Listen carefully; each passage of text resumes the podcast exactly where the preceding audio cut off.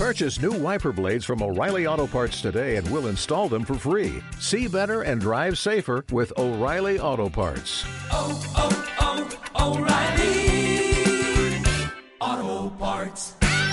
El contenido del siguiente programa es responsabilidad de sus realizadores. La Pedagógica Radio presenta Un cuarto de cine. Escucha, lee y aprende el cine.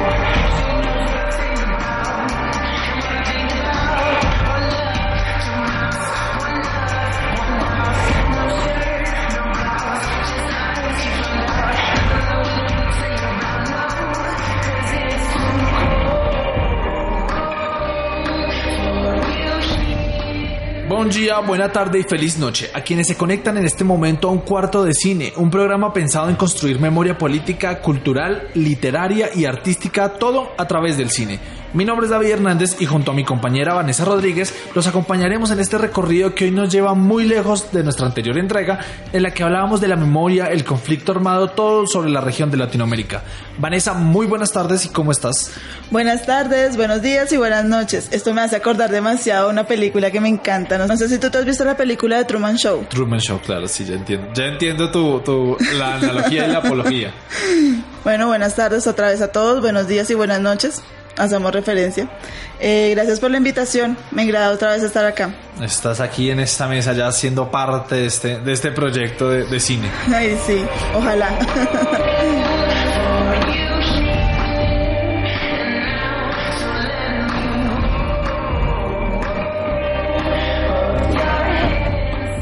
Y hoy, en esta ocasión, nos alejamos de esa coyuntura política, de la, de la necesidad de hacer historia, de hacer memoria, y nos vamos a dedicar a hablar de los argumentos, los tonos, las películas, los estilos, las herramientas que muchos directores de cine nos, han dejado y nos han contado en sus películas.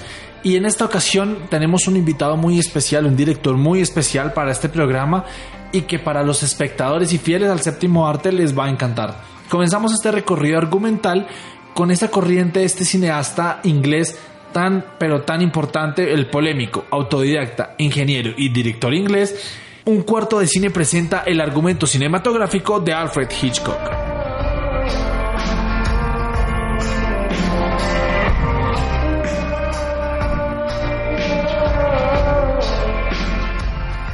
Alfred Joseph Hitchcock, nacido en Londres el 13 de agosto de 1899, director de cine y productor británico de nacimiento y bueno, luego nacionalizado estadounidense, fue pionero de muchas de las técnicas que se caracterizan a los géneros cinematográficos del suspense y el tráiler psicológico. Tras una exitosa carrera en el cine británico y en películas mudas y en las primeras sonoras que lo llevó a ser considerado el mejor director de Inglaterra. El argumento cinematográfico de este director se acuña a diferentes etapas en la construcción de la historia hasta el desarrollo de la misma en el escenario. Sus ideas y su estilo y bueno, y su carácter hace que se volviera uno de los íconos y su trabajo se volviera un ícono a la hora de hablar y realizar cine. Claro, a esto también se le otorga la obra del famosísimo Francis Truffaut. Francis Truffaut, titulada El cine según Hitchcock. Bueno, esta obra también nos sirvió para a Vane y a mí para sentarnos también a hablar y a construir este guion. Bueno, pues si quieres hablar de Francis Truffaut, te digo una referencia muy pequeñita de él. Es un cineasta, actor francés, uno de los indicadores del movimiento de la nueva ola del cine de los 50. Y él decía puntualmente que Alfred Hitchcock es el único cineasta que puede hacer firmar y hacernos perceptibles a los pensamientos de uno o varios personajes sin ayuda del diálogo. Es increíble cómo este hombre, a través de su movimiento de cámara, de la gesticularidad que hacía con los actores, nos ayudaba a entender y a dar ese suspenso que ningún otro director nos ha podido llegar a dar. Claro, y también una de las cosas importantes también de acuñar a Alfred Hitchcock es que él, tuvo, él estuvo en las etapas, digamos que en las dos etapas más importantes del cine, pero también tuvo cuatro etapas en su desarrollo y como realizador de cine. Entonces está el cine mudo, el cine blanco y negro, el cine ya a color y él también traslada y, genera este, este nuevo movimiento, esta nueva ola de llevar la calidad del cine, llevarla a televisión. No sé si tú has visto esa serie de Alfred Hitchcock Presenta que son episodios como, comple- como corticos y pequeños de como este no sé como es este este tono de suspense de él pero que son muy chiquiticos. Esto es a años digamos que los años 90 esto es no. Creo que sí, pues de hecho haciendo referencia, haciendo toda la investigación, hablando con mi padre, me decía, Alfred Hitchcock, el man del suspenso, yo lo veía. Entonces era como gracioso saber que pues ha trascendido en tantas generaciones y que ahora pues se ha visto muchos, también muchos series que han hecho referencia a él y muchos documentales que se hablan de él. Entonces, pues saber que nuestros padres y de pronto nuestros hijos pueden tener una referencia es algo maravilloso. Claro, y también digamos que él fue un tono diferente al cine que se hacía en ese momento, porque bueno, Alfred Hitchcock tiene una forma, pues desde generalmente nosotros en nuestro trabajo, nuestro trabajo y nuestra firma de las cosas que hacemos se traslada a cómo nosotros tuvimos nuestra construcción personal. Eso mismo pasa con Alfred Hitchcock. Tú de pronto más tarde nos vas a contar eh, como la, la vida un poco más extensa de Alfred Hitchcock, las cosas que vivieron, pero este, digamos que esta rigidez moral y estas señales de autoritarismo que tuvo en la construcción de, de su infancia y también estos principios católicos que fueron forzados desde su familia, hacen que el cine de Alfred Hitchcock no solo sea suspenso, sino también tenga eh, unos patrones de moral diferentes a los que se veían en ese momento. Entonces que la policía no es, no es eh, realmente la ley, que los que deberían hacer las cosas bien no generalmente no hacen las cosas bien y los que realmente tienen cara de malos, pues la verdad al final no son los malos. Y eso es como la firma de él, entre otras cosas. También quiero preguntarte, bueno, yo eh, parte digamos que la, la, importancia de este programa es que tenemos la imagen y, y la visión de, la, de Vanessa como realizadora audiovisual y quiero contarte, bueno, y quiero preguntarte a ti, en tu universidad, ¿cómo hablan sobre los conceptos y la metodología del cine? Pues que claro, que propone este director inglés Alfred Hitchcock. Bueno, pues en la universidad se hace demasiada referencia a lo que es pues la historia del cine tal, es uno de los más importantes para nuestra realización eh, estudiantil. Y hablábamos un poco que pues él es el padre del suspense. Él cambió los paradigmas del suspenso, dándole una nueva vitalidad a todo lo que se trataba el, como lo, lo tenebroso en esos momentos. Eh, también nos decía que, que él hizo, pues con sus diferentes movimientos de cámaras, como te venía contando, él hizo eh, darle esa expresión al drama totalmente y darle ese, ese drama al espectador para que fuera parte del film y pues la conclusión de todo este pedacito que dábamos en clases era que Hitchcock era un mago del suspenso. Claro, y, y ahí se entiende, bueno, ahí hay dos diferencias que quería como compartirles y, y que van a conocer muy bien y es que Claro, está el tono, está el género del suspenso, que es el, el tradicional, que se maneja tradicionalmente, en donde, bueno, y que también eh, Alfred Hitchcock hace una crítica, y es no tener, pues, como para el espectador, eh, saber en qué momento y para el espectador ser claro eh, en los momentos en los que se va a asustar, en los momentos que tiene que preguntarse, en los momentos, sí, porque ya se lo espera según el movimiento y según el tono de la construcción del guion. Pero entonces él nos propone el suspense, que es eh, un poco diferente al suspenso, y en el suspense él dice que la herramienta es darle toda la información al espectador. Es decir, el espectador sabe qué está pasando, el espectador sabe quién realmente es el malo o el bueno, ¿sí? El espectador lo ve todo y el espectador, como sabe, tiene toda la información, es el mismo el que genera las preguntas. Entonces él ya, como tiene toda la información y sabe lo que va a pasar, entonces es la premura o la preocupación que tiene el, el, espectador por intentar evitarle al protagonista que haga errores o que caiga en las manos de los que sí son los malos. Y esa está la diferencia del suspenso al suspense, que es lo que lo, nos propone Alfred Hitchcock, el director inglés. Y eso es lo que nos propone.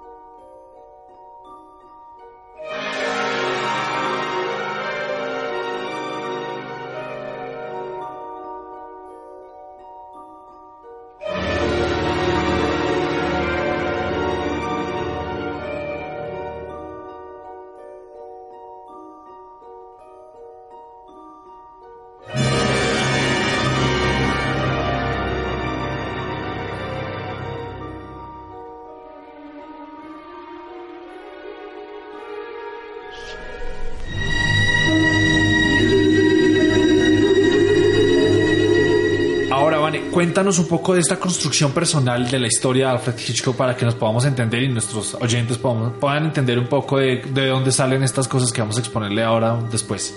Bueno, Alfred Hitchcock, eh, pues desde su niñez tuvo un trauma con su la rigidez de su padre. Entonces eh, tenía una disciplina demasiado autoritaria. Entonces todo esto era como, como que llevó a esas consecuencias de la de, de su adultez. También nos hace recordar que pues eh, cuando estuvo en el colegio, tuvo un colegio católico, en el colegio, en esa época, eh, los niños eran castigados, entonces decía que el castigo era más que no obligatorio, sino que tú sabías que, que habías hecho algo mal y tenías que ir a que te castigaran. Entonces esto transformó a Hitchcock como en un trauma pequeño, dándole como esa alegoría sobre el pecado y la redención, preguntándose qué es bueno y qué es malo y dándolo a entender en cada una de sus obras.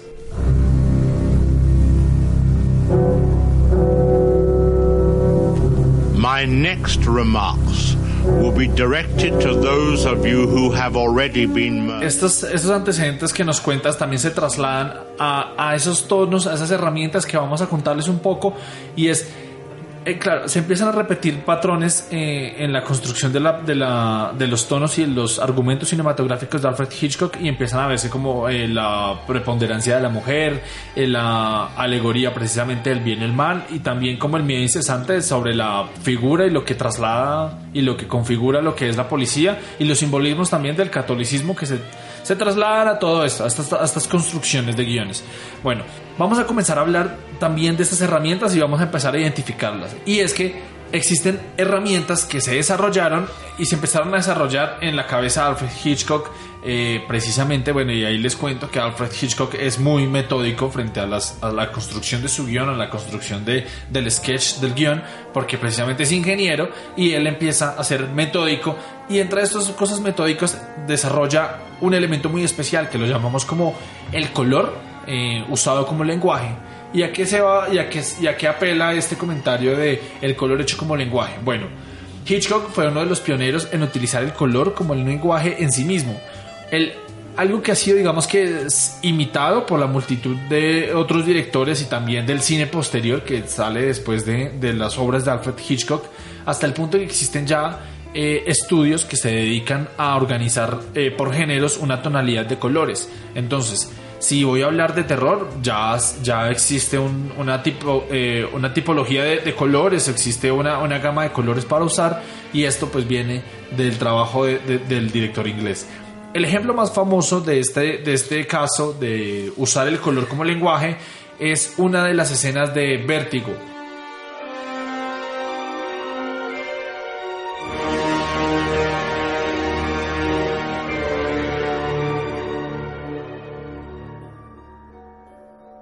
Vértigo, una película de 1958 dirigida por el director inglés, eh, cuentan la historia de dos, de dos policías que son contratados por un compañero de su colegio para seguir a una mujer. Empieza una obsesión que se traslada a, a- esta mujer, a conseguir, a poder ver a esta mujer.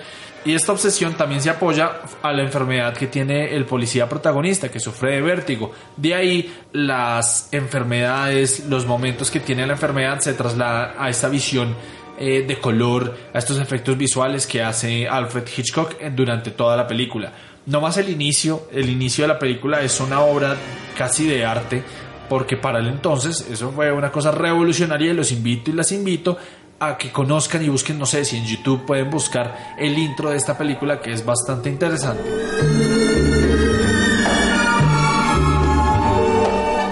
Hablando y, apelando al color, existe una, una escena muy famosa donde la primera parte eh, se traslada todo al color, es decir, los planos, eh, los edificios, el tono del film, eh, los, las- los vestidos, la ropa, los muebles, los carros, todo es en tono de color rojo. ¿Por qué? Bueno, entonces está haciendo como monotonía el color para el ojo humano. Cuando llega esta mujer, por fin se puede ver esta y se traslada esta obsesión a esta mujer. Aparece esta mujer en un tono verde y empieza a convertirse, eh, sin darse cuenta, el espectador no se da cuenta, pero empieza a convertirse. Ya llega una pared verde, el carro verde, todo empieza a dar.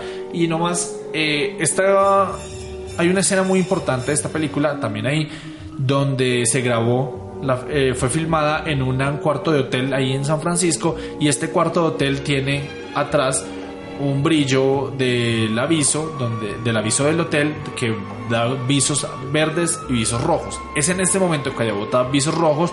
Cuando llega esta mujer, bota visos verdes y empieza todo a trasladarse verde. Y este, digamos, este hotel eh, mantiene, esa, mantiene esa habitación de este mismo tono. Y esa habitación es muy famosa también en San Francisco por eso, por esta misma escena.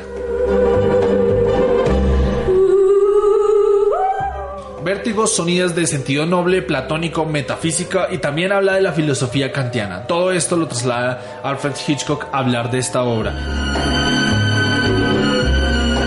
Vamos a escuchar el tráiler de Vértigo y ya seguimos con un cuarto de cine. Vertigo, a feeling of dizziness, a swimming in the head. Figuratively, a state in which all things seem to be engulfed in a whirlpool of terror, as created by Alfred Hitchcock in the story that gives new meaning to the word suspense.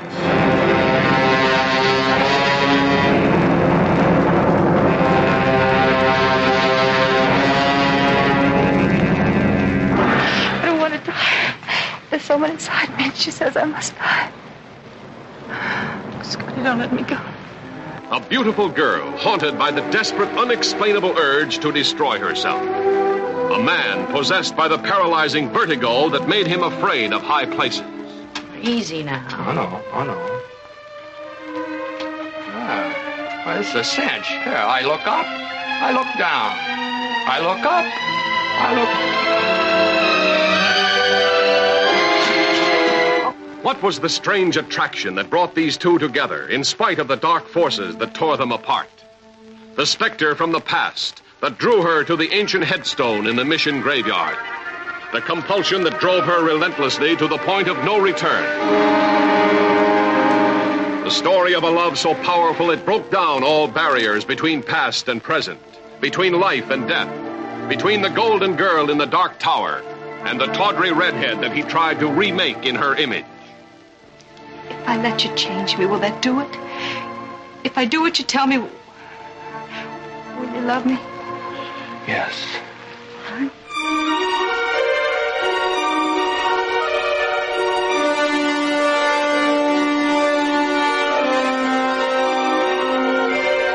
Ahí escuchamos precisamente algo de, de Vértigo.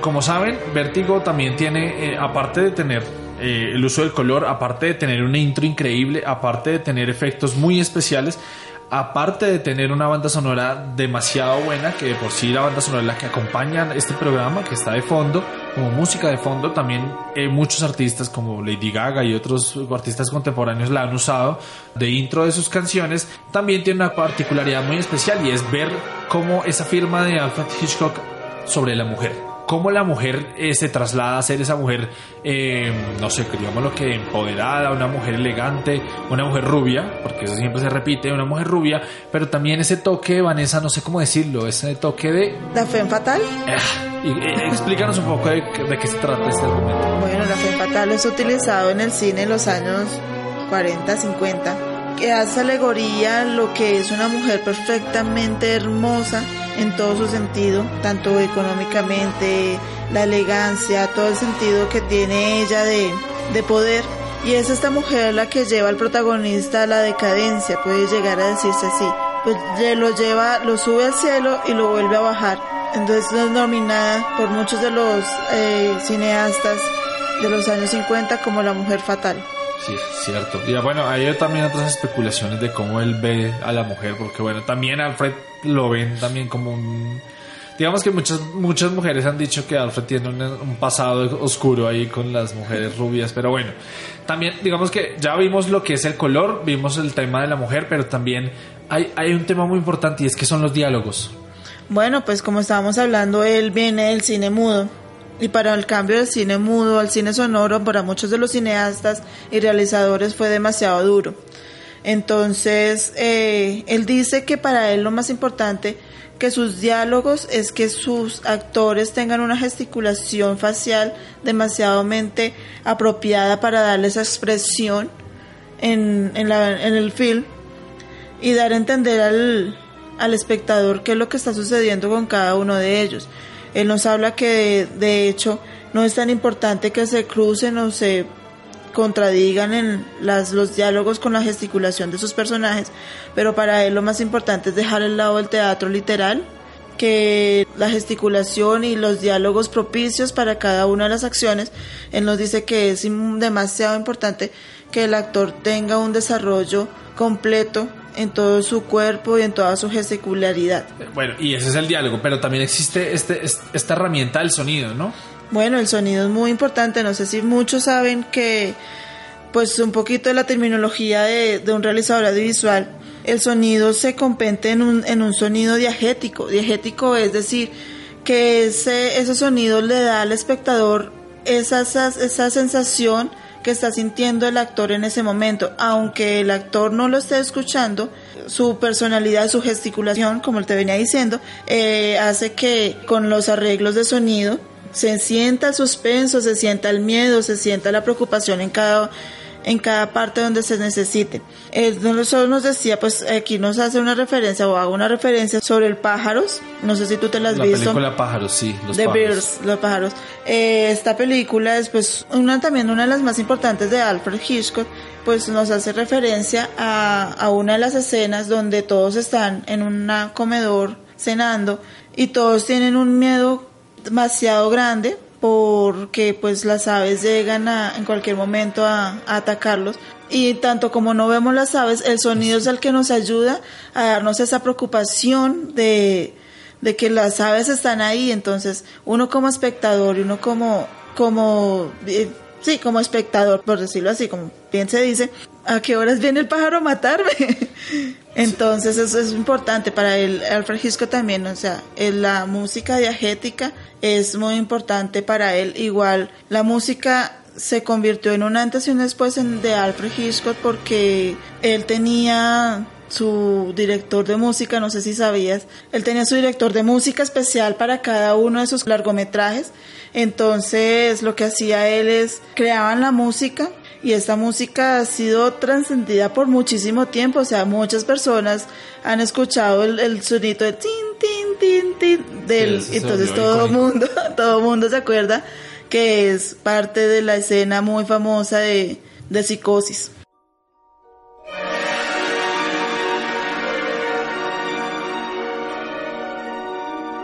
Bernard Herrmann es el, el- la persona que se dedicaba a su, a su música, a sus, o a sus piezas de música. Bueno, y tú hablabas de la película Pájaros. Sí. Entonces vamos a escuchar un poquito de Pájaros. Y la verdad, a mí esta película, Da miedito. sí, y ni siquiera porque sea terrible y, y la interpretación, los pájaros no son malos. No, O sea, los, pájaros no son asesinos, pero es cómo se lleva la historia a ese y el sonido, que es importantísimo. No, y pues no te había contado que esta fue una historia de Dafan du, du Morir, si no estoy mal, si está mal pronunciado. Eh, o sea, es como eh, decirlo así, o sea, los pájaros llegan a una ciudad de San Francisco a acabarlo todo y pues los efectos visuales son, pues para nuestros tiempos, son muy como muy raros y muy simples, pero fue nominada a Oscar uno de los mejores efectos visuales. Claro, pues para para el momento. Bueno, vamos a escuchar un poco de pájaros aquí en un cuarto de cine.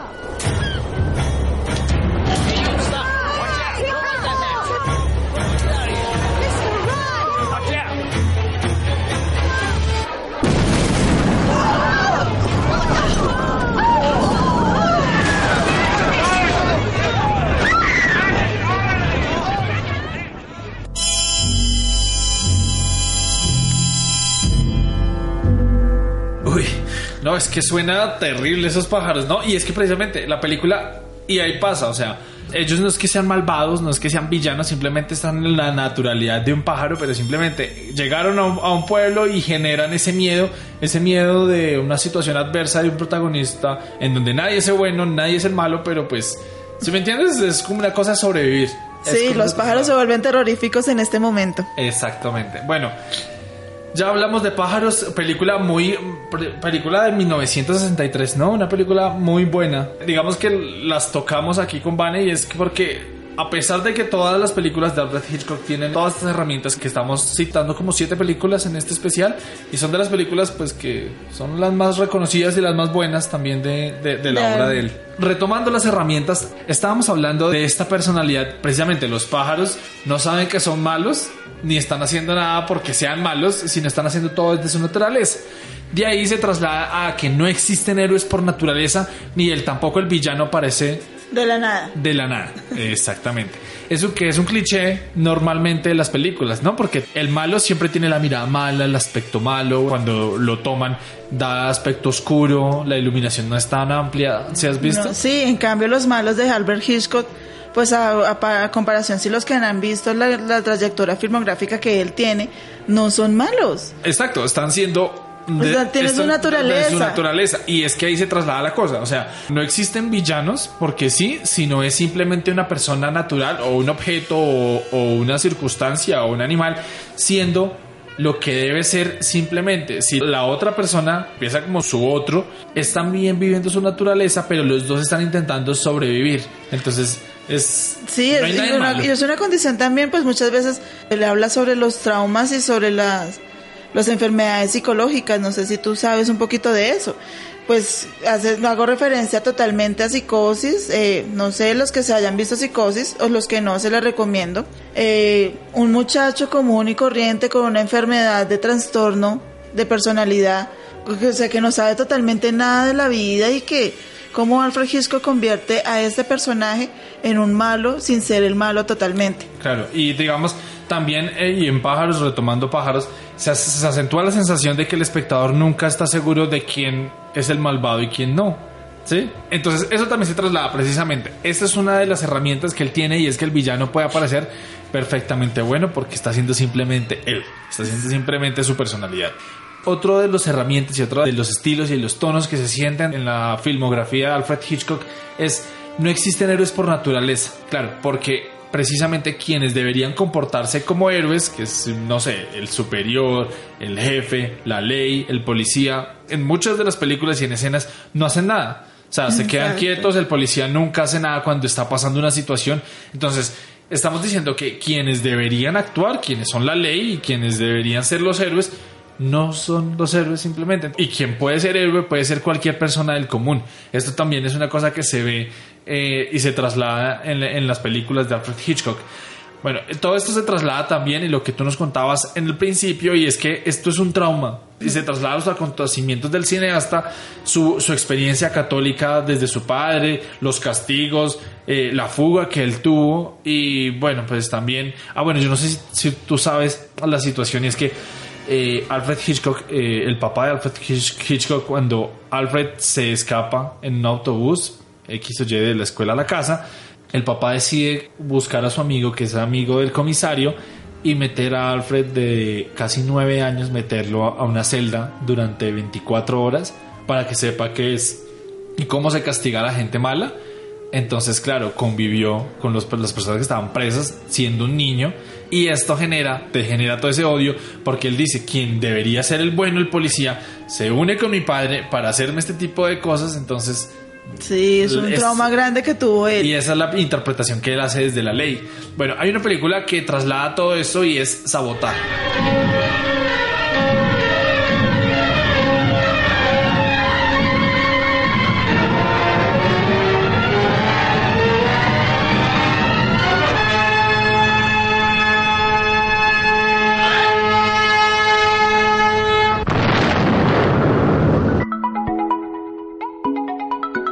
Pedagógica Radio, voces y sonidos que enseñan.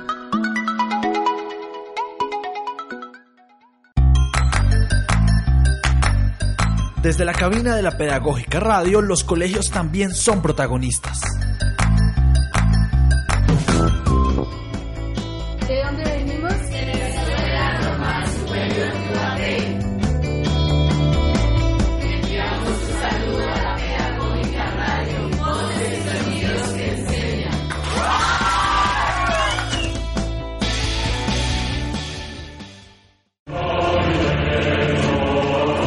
Universidad Pedagógica Nacional Sin Fronteras.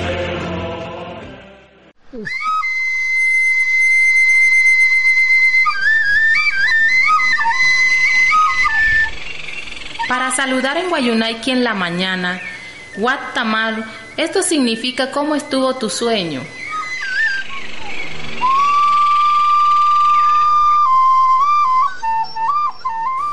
Saludar en Guayunaiki al final del día, nosotros decimos Aipa, eso significa buenas noches.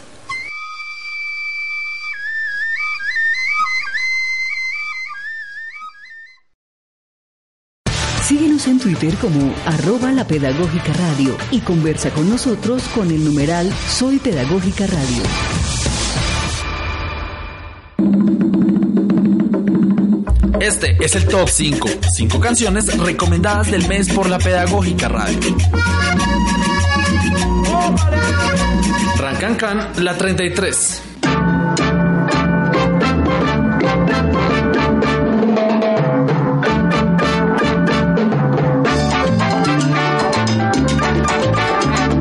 Cubeta, Maite Montero.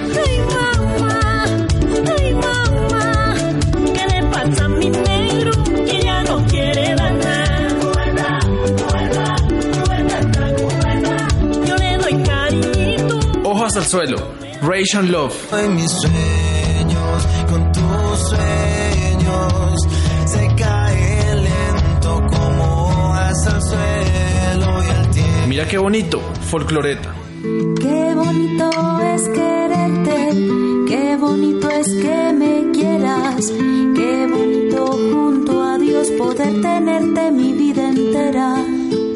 Toca Cachaco, Beto Jamaica.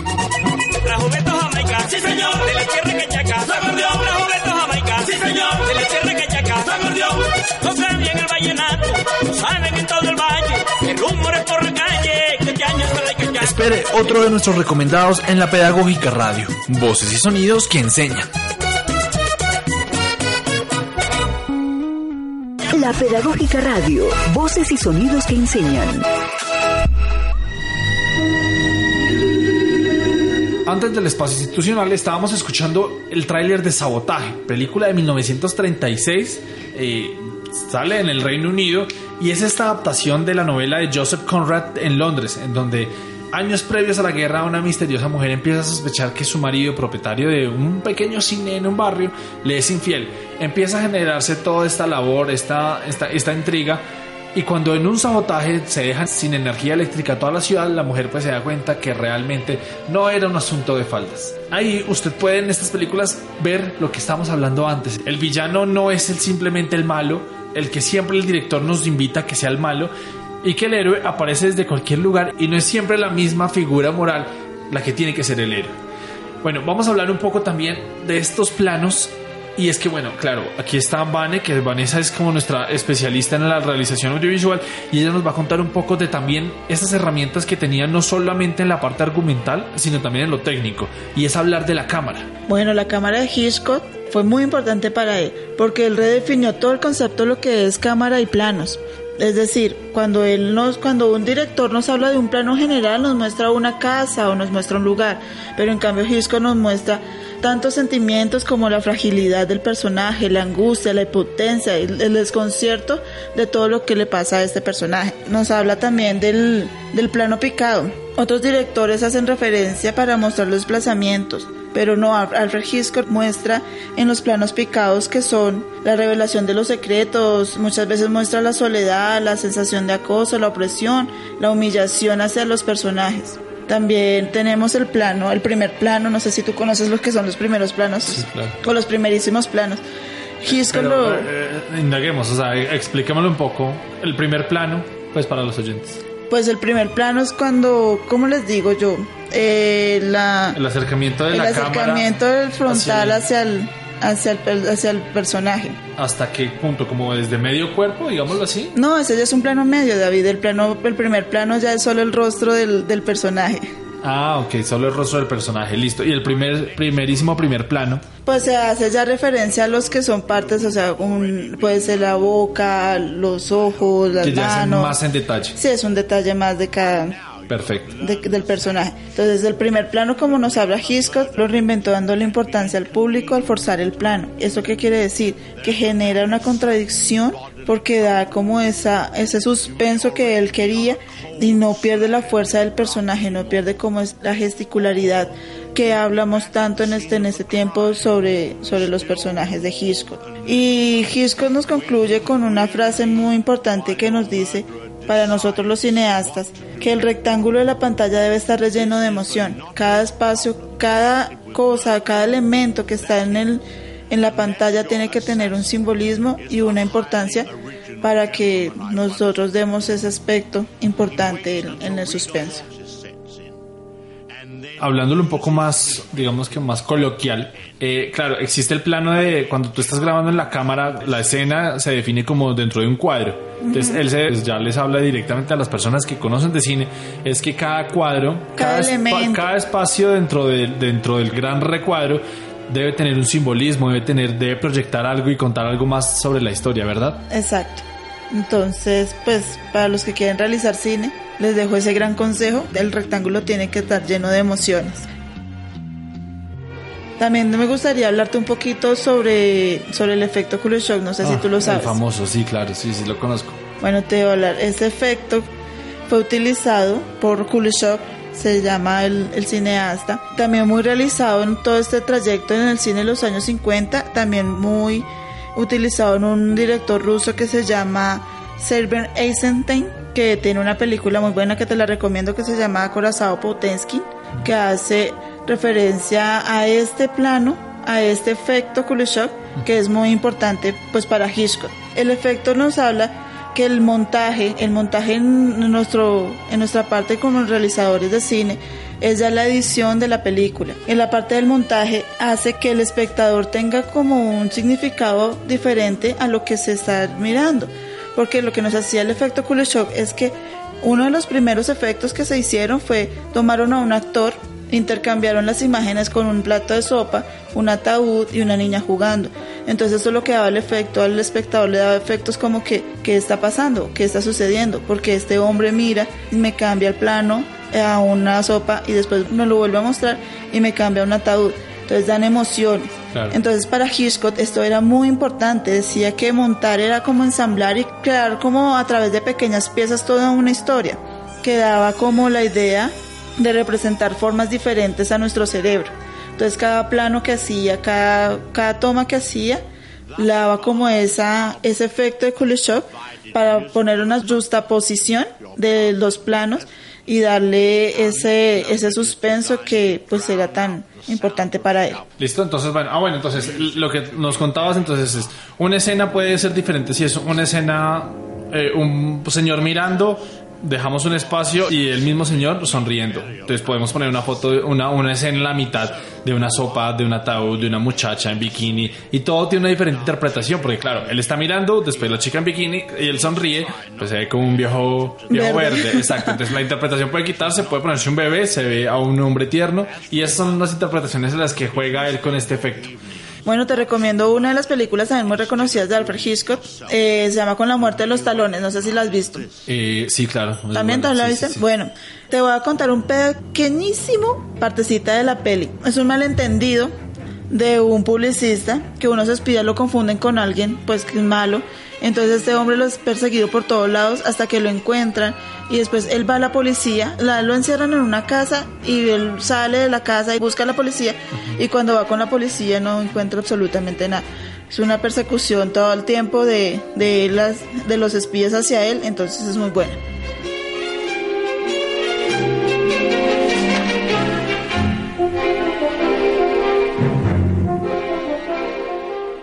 También ahí habla de otro argumento de Alfred Hitchcock que es precisamente el destino. O sea, claro, ellos tienen una misión, el protagonista tiene una misión de llegar a tal punto, pero hay cosas cotidianas como de llegar tarde, como de un carro, como de un bus que hacen que las cosas sean más difíciles. Ahí Sí. él habla sobre que realmente Dios eh, no está solamente con el destino, o sea, no, no es el solo el destino el que puede hacer cambiar la historia, sino las cosas cotidianas también. Vamos a escuchar un poco el tráiler con la muerte en los talones aquí en un cuarto de cine.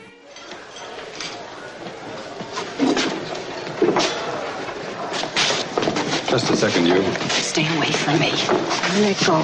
Let go of Stay away from me. Let go. Let go of me. Now save the phony tears. Just get back. You little fool. You just stay away from me.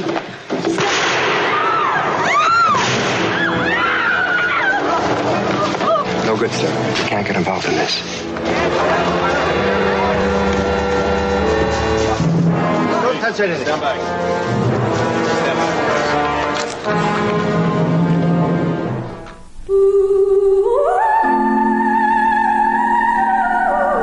Ya contamos un poco y recorrimos un poco estas herramientas que tiene Alfred Hitchcock. Creo que hemos hablado ya de la mayoría y, la generalidad de estos argumentos. La siguiente película habla de eso precisamente que ya tocamos y es el espectador debe tener más respuestas que preguntas, debe tener más información que eso intriga porque lo que él hace al tener información el individuo lo que hace es generar más dudas, más preguntas y ponerse en otro tipo de posiciones que generan realmente el suspense bien llamado de Alfred Hitchcock. Ventana Indiscreta es una película recomendada y también muy adaptada precisamente a estas obras. Lo que, lo que nos comentaba ahorita Vani es también esa adaptación que tiene en el cine en, en la televisión. Esta película también se fue adaptada en una, en una parte de Los Simpsons. Sí, de hecho casi la mayoría de, de largometrajes de Alfred han sido llevados por, por Matt Groening en Los Simpsons. No sé si ustedes han visto la parte en que Maggie le pega a Homero con un bate y él cae arrastrando como una tela. Y Ah, sí, sí, tal cual, tal, la, la escena tal cual. Listo. Esta película, Ventana Indiscreta de 1954, es una de las películas favoritas de, aquí el servidor. Y es que precisamente es un reportero gráfico que se ve obligado a permanecer quieto porque tiene un problema en la pierna. Entonces tiene la pierna enyesada, es cayolada. Y a pesar, bueno, la compañía de su novia y su enfermera procura empezar a, a usar el telescopio, a observar las ventanas que tiene al frente de los edificios y empieza a ver historias y empieza a ver un vecino sospechoso y empieza a ver momentos de desaparición, empieza a ver todo un, hilo de historias que también, digamos que esta tiene una adaptación muy importante, una serie brasilera de, de HBO, muy interesante, donde el psicólogo se sienta a ver la ventana y en cada edificio empieza a crear una nueva historia según las historias de sus vecinos. Es muy, muy buena esta película, recomendada y vamos a escuchar cómo suena un poco de ventana indiscreta aquí en un cuarto de cine a través de la Pedagógica Radio. Dígame. Enhorabuena, Jeff. ¿Por qué? Por librarte de esa escayola. ¿Cómo sabes que me he librado de ella? Hoy es miércoles. Hace siete semanas que te rompiste la pierna. ¿Sí o no? Garrison, ¿cómo has llegado a ser un editor tan grande con una memoria tan pequeña? Conociendo el oficio, trabajando mucho y encontrando una editorial con una secretaria eficiente. Eh, ¿me he equivocado de día? No, de semana. Es el próximo miércoles cuando salgo de ese cascarón de yeso. Vaya. Está visto que hoy no es mi día de suerte. Así suena Ventana Indiscreta, una muy buena película, en serio recomendadísima película y también hace parte de esta playlist y esta, digamos que playlist no, sino film list de las películas más representantes de la filmografía de Alfred Hitchcock. Vanessa, ¿cuál sigue la película recomendada? Bueno, te recomiendo también Topaz. No sé si la has visto. No, bueno, es, es un espía francés de la CIA que se une para frenar la amenaza mundial y es una adaptación de una novela de Leonen Uriz. Esta fue creada en 1969, fue sacada, por decirlo así, en 1969 y es también es una, una adaptación muy chévere para que puedan verla.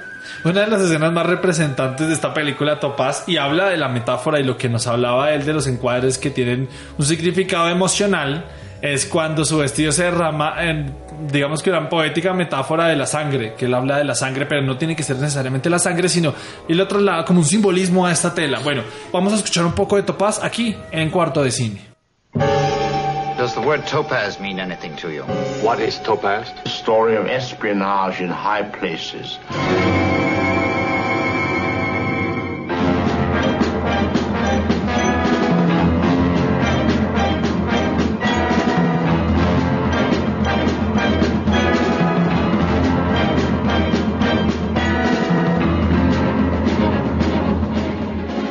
Best-selling novel for over a year, the revelations in Topaz shook up world capitals and started a spy hunt that is still going on. From between the covers of this book, Hitchcock has taken intrigue, suspense, excitement, Warm blooded men and women take risks, make love, face death for stakes that involve the world. And I'm supposed to keep my mouth shut and uncover Topaz? At the risk of my own skin? The action is global. Moscow, Copenhagen, Get your heads down quick. Washington. I gave you no understanding. The hell you didn't. You're in this business. You know the score. There is a woman in Cuba, isn't there? She sometimes.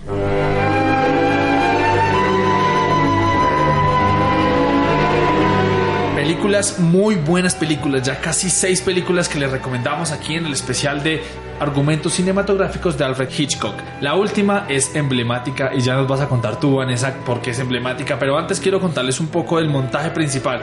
Hemos visto las herramientas, los estilos, los formatos y, y las formas en las que hace cine Alfred Hitchcock y por eso generó una firma muy importante para la creación y realización del cine. El montaje principal es metódico y les contaba un poco por qué es metódico. Él es ingeniero, entonces eh, decían que cada escena estaba dibujada, estaba escrita, estaba pensada, tenía borrador, tres borradores escritos a lápiz, a esfero. Entonces, cuando alguien dice por qué las escenas eran tan importantes y él cómo genera toda esta creación a la hora de hacer cine, es porque él era súper metódico con el montaje. Uno de sus pilares de cómo logra de lo que logra por ser tan metódico en sus en sus montajes, en los montajes de escena, en los montajes de guion, en los montajes de escenografía, es la siguiente película. Vanessa, ¿cuál es la siguiente película? Psicosis. Bueno, pero antes de hablarte de Psicosis, de la gran obra maestra del, del director, te voy a hablar lo que él nos decía, o que nos habíamos hablado desde hace mucho tiempo, que el peligro sucede en lugares eh, inesperados. Eh, Alfred Hitchcock nos decía, o nos hablaba también, que no era necesario tener todo tan metódicamente estipulado como una callejón oscuro, una, una habitación pues ensangretada, o pues bueno, en fin, muchas cosas, que todo pasaba con la vida cotidiana de una persona completamente normal y que los peligros siempre estaban al acecho de- en el momento, De cualquier entonces, situación, de cualquier momento. Habitación, de cualquier bañera. Sí. Entonces él nos decía que, bueno, en Las Muertes de los Talones hay una escena que es a campo abierto donde lo persiguen a este hombre dos aviones y es totalmente en pleno mediodía. Entonces, entonces eso es lo que nos habla Alfred Hitchcock, que en cualquier momento hay peligro, en cada persona hay peligro. Entonces, pues hablemos un poquito de psicosis, ¿te parece? Listo, escuchemos entonces el tráiler.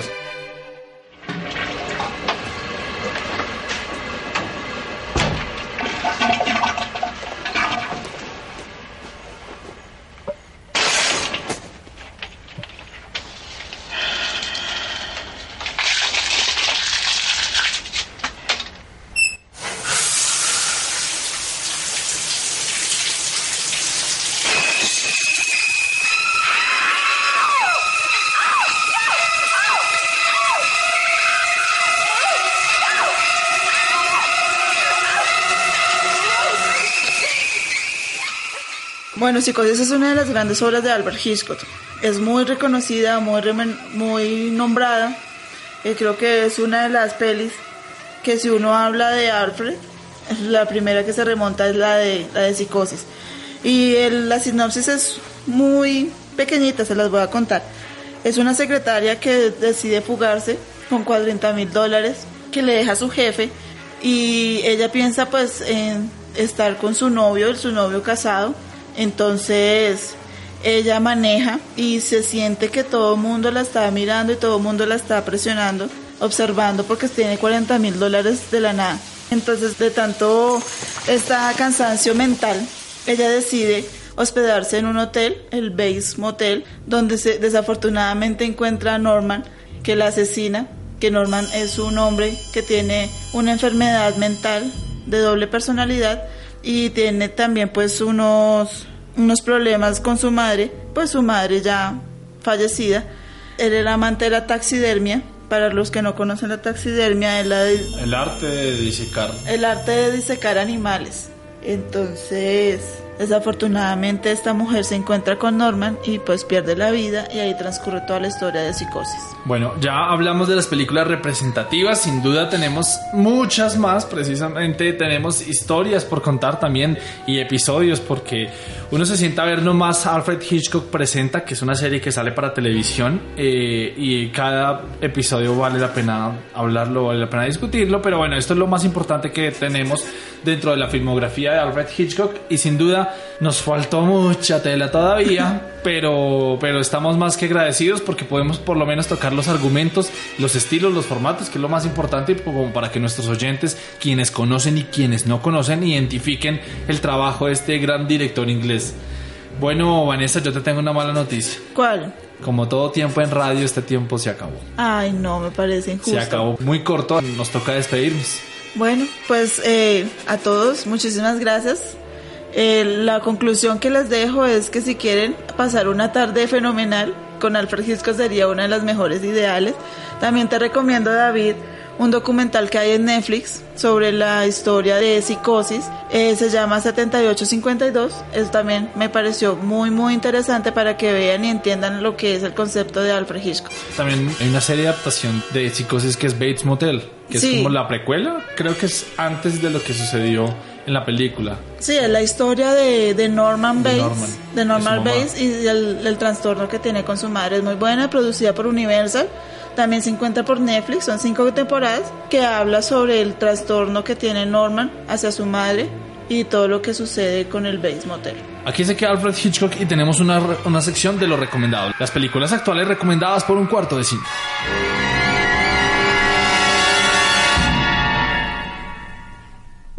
En un cuarto de cine, el 360 al mundo.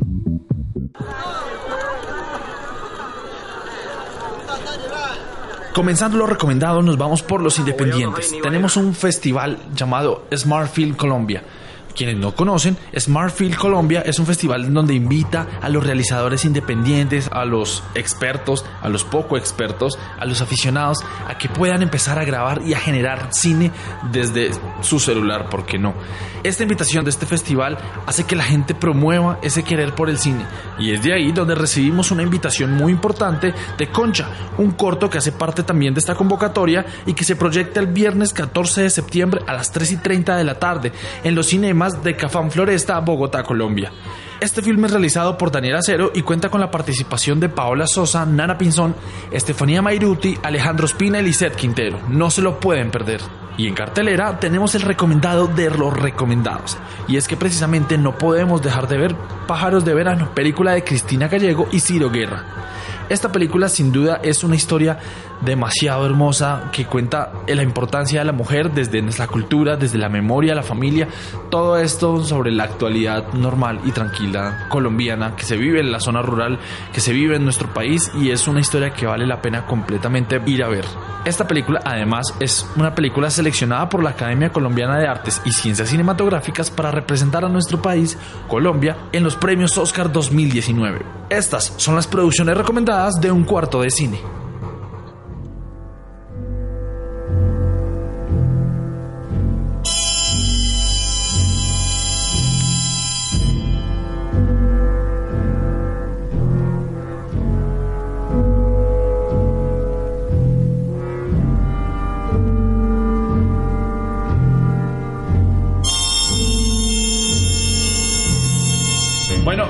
Ahora sí llegó el tiempo de despedirnos. Ahora nos vamos directico a cine con estos recomendados. Vanessa, muchas gracias por hacer parte de esta mesa. Bueno, muchísimas gracias a ti otra vez por invitarme y ojalá que todos vean y conozcan un poco más del cine con este programa, Con este cuarto de cine. con este cuarto de cine. Nos pueden seguir en redes sociales, en Twitter como un cuarto de cine, también en Facebook.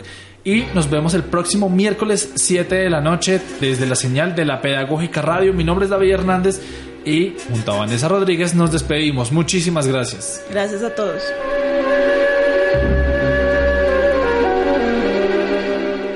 Agradecemos al equipo que hace posible la realización de este programa. Yolanda Barrantes en producción.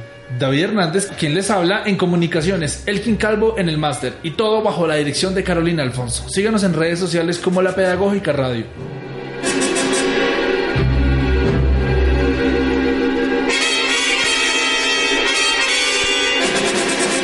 Yes, it was my way.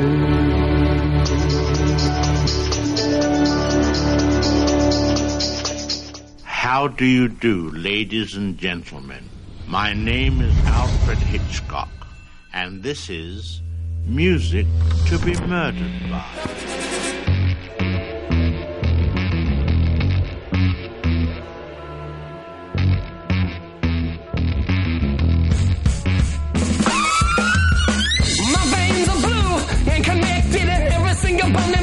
is electric, but I dig the